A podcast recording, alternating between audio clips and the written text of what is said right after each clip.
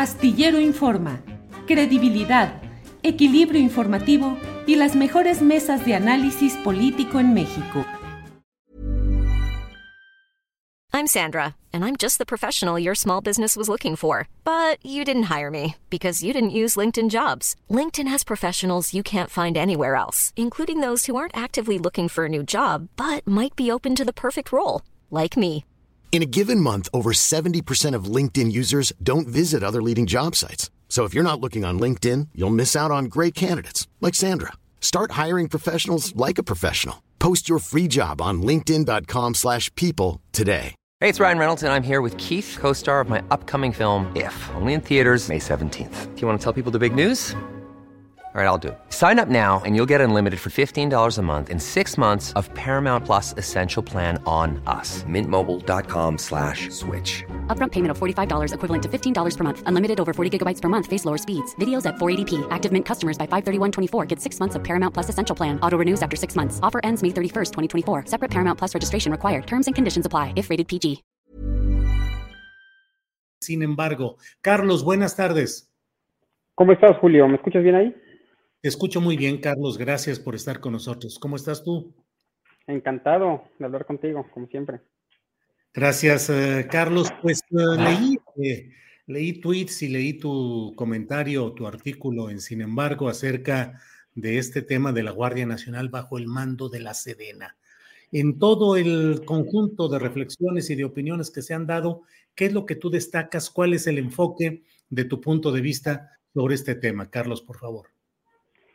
Mi punto de vista es, creo yo, un punto de vista realista que toma en cuenta las necesidades que tiene hoy el país en cuanto a seguridad pública y justicia, pero que no por ello deja de reconocer lo que hace 10 años o 15 años venimos diciendo los críticos a la militarización, que entregar las tareas de seguridad pública al ejército es un error conceptual, es un error teórico, y es un error que en la práctica le va a costar mucho a nuestro país.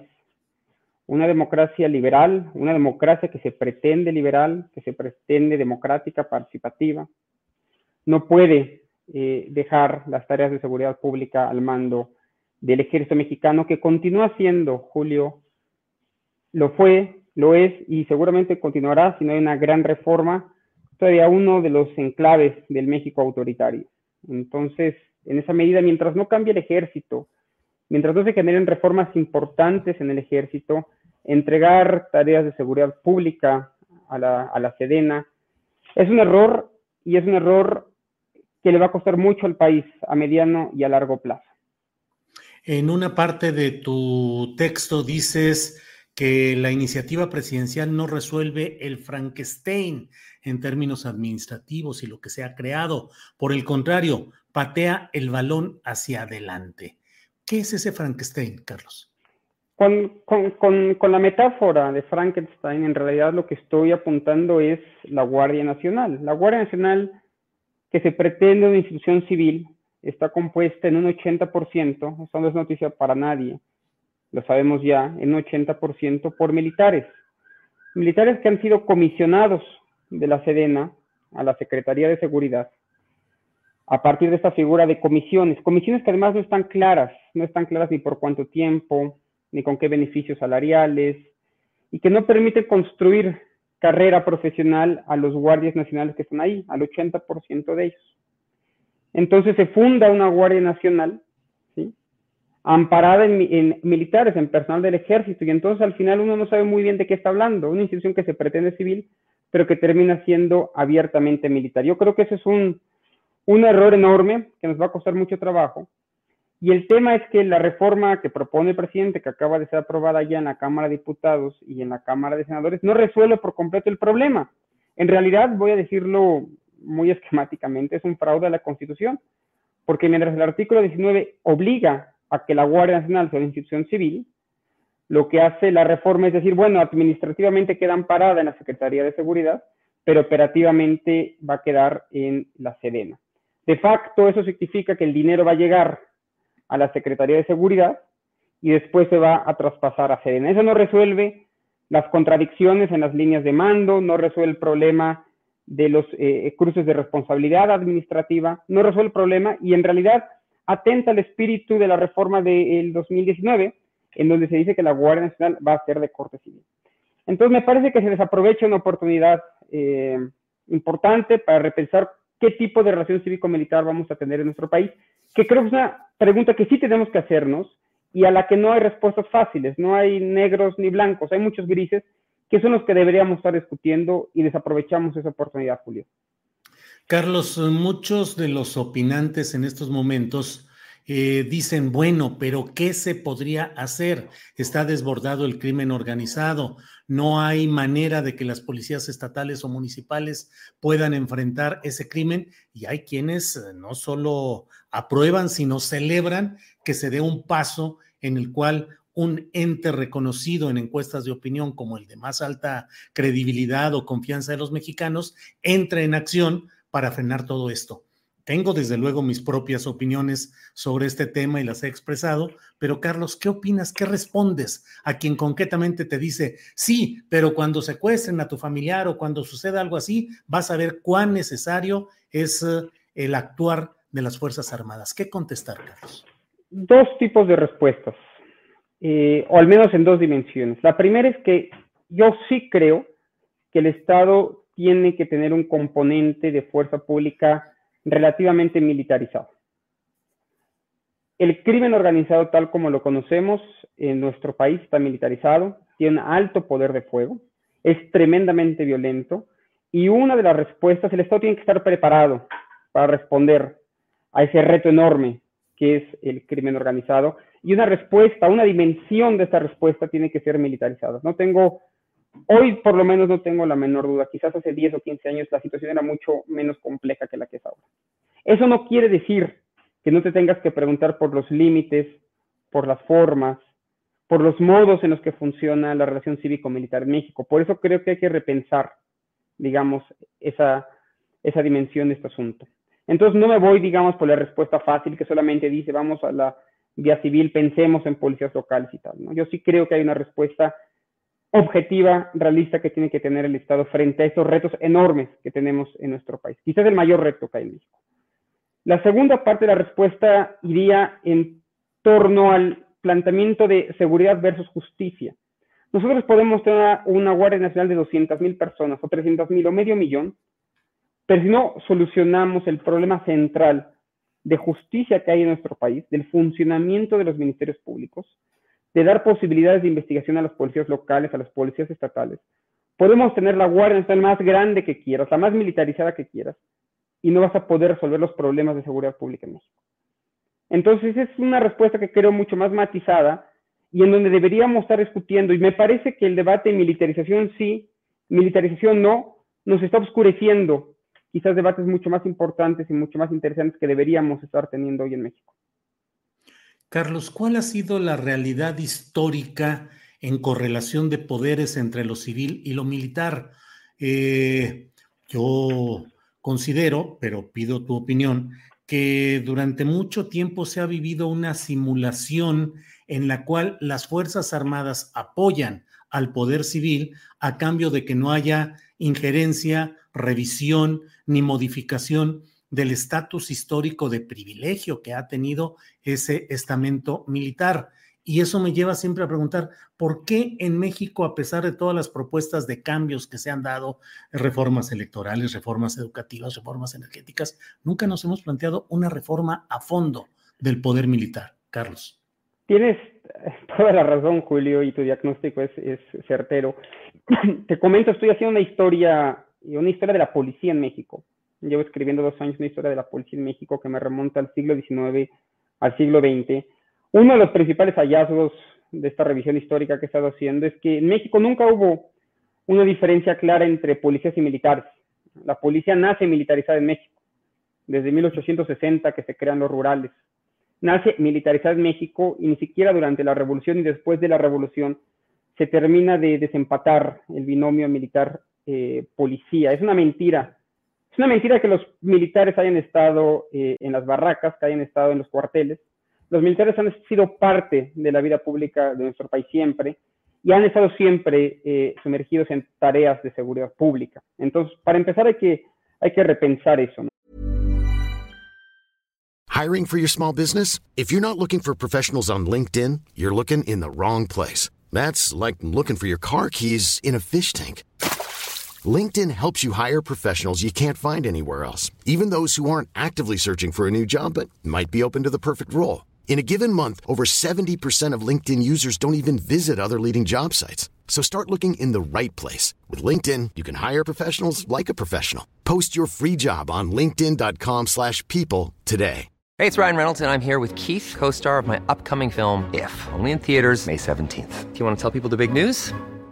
All right, I'll do. it. Sign up now and you'll get unlimited for $15 a month in six months of Paramount Plus Essential Plan on us. Mintmobile.com slash switch. Upfront payment of $45 equivalent to $15 per month. Unlimited over 40 gigabytes per month. Face lower speeds. Videos at 480p. Active Mint customers by 531.24 get six months of Paramount Plus Essential Plan. Auto renews after six months. Offer ends May 31st, 2024. Separate Paramount Plus registration required. Terms and conditions apply if rated PG.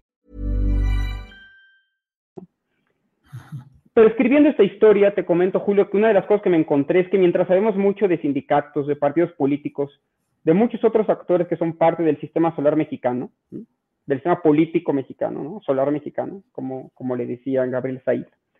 Sabemos bien poquito de policía, sabemos mucho menos de militares, y no ha habido un esfuerzo en los últimos 50 años por, insisto, repensar cómo vamos a reformar a las fuerzas militares. Un dato, México es de los pocos países del mundo, tal vez con tres o cuatro, cuyo Ministerio de Defensa sigue siendo dirigido por un militar. ¿Cuándo nos hemos hecho la pregunta si no estamos ya en una etapa de transformación, como dice el presidente, que nos debería invitar a pensar ya en que el secretario de la Sedena y el de la Marina pudieran ser de corte civil? ¿No era esta una estupenda posibilidad para preguntarse? Es decir, si la seguridad pública va a estar, digamos, en Sedena, ¿por qué no tenemos el debate de ventajas y desventajas de que el secretario de Sedena pudiera ser civil como el de la Armada. ¿Por qué tenemos dos ministerios, el de la Armada y el de la Defensa, separados? No, no es hora de que pensemos en qué forma o de, de, acuerdo a, qué arreglo institucional pudiera ser solo uno. Esas preguntas que parecen obvias y que escala comparada para cuando platico de esto en foros internacionales me dicen, ¿cómo puede ser que sea así en México? No estamos teniendo esa discusión e insisto, será una buena oportunidad para preguntarnos esto y por qué a nadie le ha interesado reformar a las fuerzas militares en nuestro país. Y tiene razón el diagnóstico, probablemente porque mientras no nos metiéramos con ellas, con sus modos y costumbres, ellas nos iban a, meter, digamos, con el poder civil. Yo creo que es hora de tener esta discusión de una forma profesional, amplia y transparente. Eh, Carlos, Dentro de todo lo que se está viviendo, estamos en una polarización política en la cual una parte defiende cerradamente el hecho de que se transfieran pues estas uh, eh, características administrativas y operativas de la Guardia Nacional a la Sedena y del otro lado eh, pues criticando ese hecho. Estamos en el mundo al revésado, Carlos, en los cuales una parte de quienes antes criticaban la militarización ahora aprueban este paso, esta fase. Y quienes forjaron e impulsaron en su momento los mayores actos militaristas de nuestra historia reciente ahora están en contra. Eh, ¿Cómo salirnos? ¿Cómo salvar esta discusión inmensamente politizada? Así nos vamos a ir hasta las elecciones presidenciales y esto se resolverá políticamente hasta que haya un nuevo presidente de la República, Carlos? Es una discusión donde hay mucha hipocresía, genuinamente. Hoy yo viendo a los diputados y senadores panistas hablar en contra de militarización, a mí me, da mucho coraje. E igual coraje me da escuchar a compañeros, amigos, colegas, gente con los que uno ha militado, que durante años estuvimos y estamos en contra de estos procesos de militarización indirecta y directa, hoy estando a favor de este proceso. Es política, pero no deja uno de asombrarse de la política y de cómo la congruencia deja de ser un valor importante en la vida pública. Sin embargo, sí me parece que hoy es una discusión falsa, o por lo menos no es la discusión más importante en términos de seguridad pública. Y tal vez conviene a efectos de discurso y de distracción mantenernos en ese debate. Hay otros mucho más importantes y mucho más interesantes. Por ejemplo, el de por qué las policías municipales y policías estatales no tienen facultades de investigación. ¿Qué pasa cuando la Guardia Nacional lleva a un sospechoso a la Fiscalía o al Ministerio Público? ¿Por qué no se procesa o por qué sí se procesa? ¿Qué tipo de castigo debe tener un guardia nacional? ¿Tiene que ser civil? ¿Tiene que ser de orden militar? Esas discusiones que, insisto, están más en los grises que en los blancos y que en los negros, creo que ayudarían a tener un debate público mucho más sensato y civilizado y, perdón, mucho menos hipócrita que el que normalmente tenemos en la vida pública. Carlos, um, finalmente este proyecto tal como va avanzando implicará pues estas reformas legales que serán impugnadas eh, evidentemente ante la Suprema Corte de Justicia, quien determinará si son apegadas a la letra constitucional o no, pero el propio PRI ya abrió la puerta para pretender un cambio de un número en un transitorio para que en lugar de que la preeminencia de lo militar sobre la Guardia Nacional eh, cese en marzo de 2024, cese en marzo de 2028. Ahora sí que, como diría el clásico, haya sido como haya sido, parece que la presencia militarizada de la Guardia Nacional se va a llevar un largo rato en México. ¿Opinas así, Carlos? Sí y no. Eh, seguramente o probablemente la iniciativa del PRI va a ser apoyada por Morena y probablemente vaya, vaya a transitar, digamos, políticamente. Pero la paradoja aquí, Julio, es que la lluvia de amparos que van a llover, primero por el tema de los policías federales que van a ser los únicos policías realmente civiles ¿no? de la Guardia Nacional o los, elementos realmente civiles van a ser expulsados. ¿no? Va a llover una lluvia de amparos enorme que va a detener el funcionamiento de la institución por varios meses, no me queda la menor duda. Y luego van a estar todos los procesos de inconstitucionalidad. Y aquí la paradoja es que la Guardia Nacional los siguientes dos años, al menos hasta el 24, o los debates en torno a la Guardia Nacional y su funcionamiento, van a estar lastrados por esa falta de certidumbre. Es decir, lo que se quería dar era certidumbre precisamente profesional a los guardias nacionales. Lo que se quería era generar una institución fuerte, sólida, de largo plazo, de largo aliento. Y aquí la paradoja es que estamos haciendo precisamente lo opuesto. Los dos años que nos vamos a llevar en amparos, en litigios, en, en, el hecho de que se va a impugnar y se va a pretender inconstitucional la Guardia Nacional, van a impedir el libre funcionamiento de la institución. Y lo peor, Julio, es que vamos a estar aquí tú y yo, dos años después, hablando sobre si la Guardia Nacional va a ser, digamos, la institución que va a continuar las tareas de seguridad pública a partir del año 2024. Muy parecido a lo que debatimos hace cuatro años con la Policía Federal y hace diez años con, con otras instituciones y así. Lo que no hemos logrado crear como país, y que es el gran fracaso, por eso la columna, la que hacías mención, se llama patear el balón hacia adelante, es que lejos de estar buscando una política de Estado, estamos, estamos nada más comprometiendo el siguiente año y los siguientes dos, pero no generando condiciones para construir una institución de largo aliento, de largo alcance, que tenga consensos entre las fuerzas políticas. La Guardia Nacional hoy abrió una grieta muy importante en la sociedad mexicana, una grieta muy importante en el Círculo Rojo, muy importante que probablemente va a ser la causa de su falta de continuidad en 2024. Y eso, Julio, es una lástima, es una lástima para el país, no solamente para el presidente y su proyecto, sino para la idea de tener un proyecto de seguridad pública federal en nuestro país. Carlos, pues te agradezco mucho la posibilidad de platicar y tener tus puntos de vista, tu opinión sobre este tema y a reserva de lo que desees agregar, yo te doy las gracias por esta ocasión. Te agradezco mucho y la invitación es a tener mayor claridad conceptual. mañana la columna que voy a escribir para, sin embargo, trata de eso. ¿Qué es militarización? ¿Qué entendemos? Y voy a puntualizar, si me permites, Julio, en el tema de las policías estatales. En la hipocresía de muchos gobernadores de oposición que hoy se oponen, en principio, a lo federal, ¿no? a, la, idea de la, de la Guardia Nacional militarizada, pero que por un lado la necesitan y ruegan por ella, por su presencia y sus territorios, y que luego militarizan a sus propias policías de seguridad pública a nivel estatal.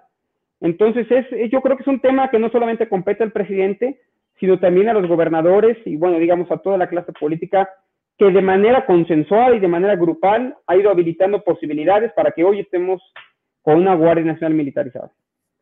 Hablaremos de eso en el futuro. Muchas gracias, Julio. Sí, señor, gracias. Hi, I'm Daniel, founder of Pretty Litter. Did you know cats tend to hide symptoms of sickness and pain? I learned this the hard way after losing my cat, Gingy. So I created Pretty Litter, a health monitoring litter that helps detect early signs of illness by changing colors, saving you money and potentially your cat's life. Pretty Litter is veterinarian developed, and it's the easiest way to keep tabs on your fur baby's health right at home. Go to prettylitter.com and use code ACAST for 20% off your first order and a free cat toy. Terms and conditions apply. See site for details. Even when we're on a budget, we still deserve nice things. Quince is a place to scoop up stunning high end goods for 50 to 80% less than similar brands. They have buttery soft cashmere sweaters starting at $50, luxurious Italian leather bags, and so much more. Plus, Quince only works with factories that use safe, ethical, and responsible manufacturing. Get the high-end goods you'll love without the high price tag with Quince. Go to quince.com slash style for free shipping and 365-day returns. Para que te enteres del próximo noticiero, suscríbete y dale follow en Apple, Spotify, Amazon Music, Google o donde sea que escuches podcast. Te invitamos a visitar nuestra página julioastillero.com.